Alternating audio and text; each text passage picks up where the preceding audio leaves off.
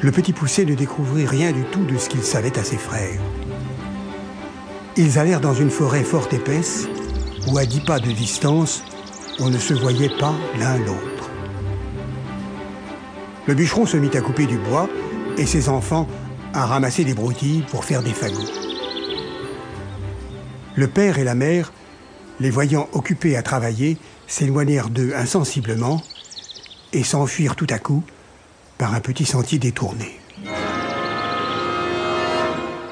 Lorsque les enfants se virent seuls, ils se mirent à crier et à pleurer de toute leur force. Le petit poussé les laissait crier, sachant bien par où il reviendrait à la maison, car en marchant, il avait laissé tomber le long du chemin les petits cailloux blancs qu'il avait dans ses poches. Il leur dit Ne craignez point, mes frères. Mon père et ma mère nous ont laissés ici, mais je vous ramènerai bien au logis. Suivez-moi seulement.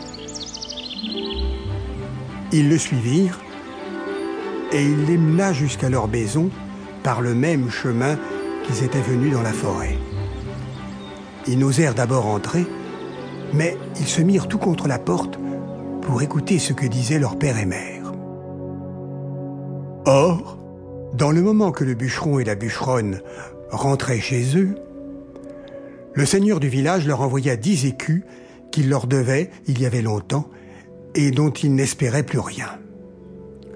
Cela leur redonna la vie. Le bûcheron envoya sur l'heure sa femme à la boucherie. Comme il y avait longtemps qu'elle l'avait mangé, elle acheta trois fois plus de viande qu'il n'en fallait pour le souper de deux personnes. Lorsqu'ils furent rassasiés, la bûcheronne dit Hélas, où sont maintenant nos pauvres enfants? Ils feraient bonne chère de ce qui nous reste là. Mais aussi, Guillaume, c'est toi qui les as voulu perdre. J'avais bien dit que nous nous en repentirions. Que font-ils maintenant dans cette forêt? Hélas, mon Dieu, les loups les ont peut-être déjà mangés. Tu es bien inhumain d'avoir perdu ainsi tes enfants. Le bûcheron s'impatienta à la fin car elle redit plus de vingt fois qu'il s'en repentirait et qu'elle l'avait bien dit. Il la menaça de la battre si elle ne se taisait pas. Ce n'est pas que le bûcheron ne fut peut-être encore plus fâché que sa femme, mais c'est qu'elle lui rompait la tête, et qu'il était de l'humeur de beaucoup de gens qui aiment fort les femmes qui disent bien, mais qui trouvent très importunes celles qui ont toujours bien dit. La bûcheronne était tout en pleurs. Hélas, où sont maintenant mes enfants, mes pauvres enfants? Elle le dit une fois si haut que les enfants qui étaient à la porte, l'ayant entendu, se mirent à crier tous ensemble. Nous voilà Nous voilà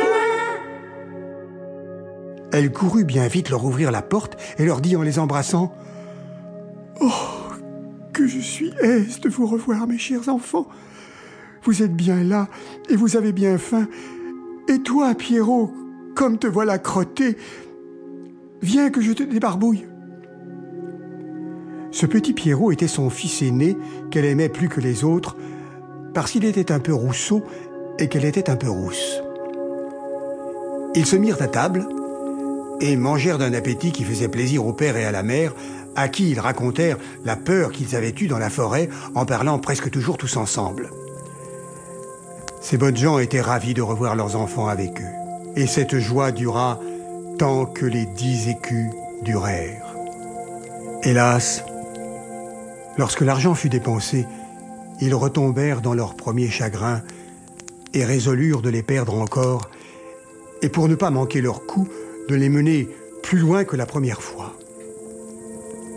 Ils ne purent parler de cela si secrètement qu'ils ne fussent entendus par le petit poussé, qui fit son compte de sortir d'affaires comme il l'avait déjà fait.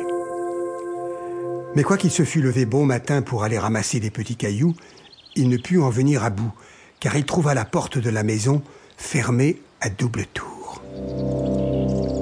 Il ne savait que faire lorsque la bûcheronne, ayant donné à chacun un morceau de pain pour le déjeuner, il songea qu'il pourrait se servir de son pain au lieu des cailloux en le jetant par miettes le long des chemins où.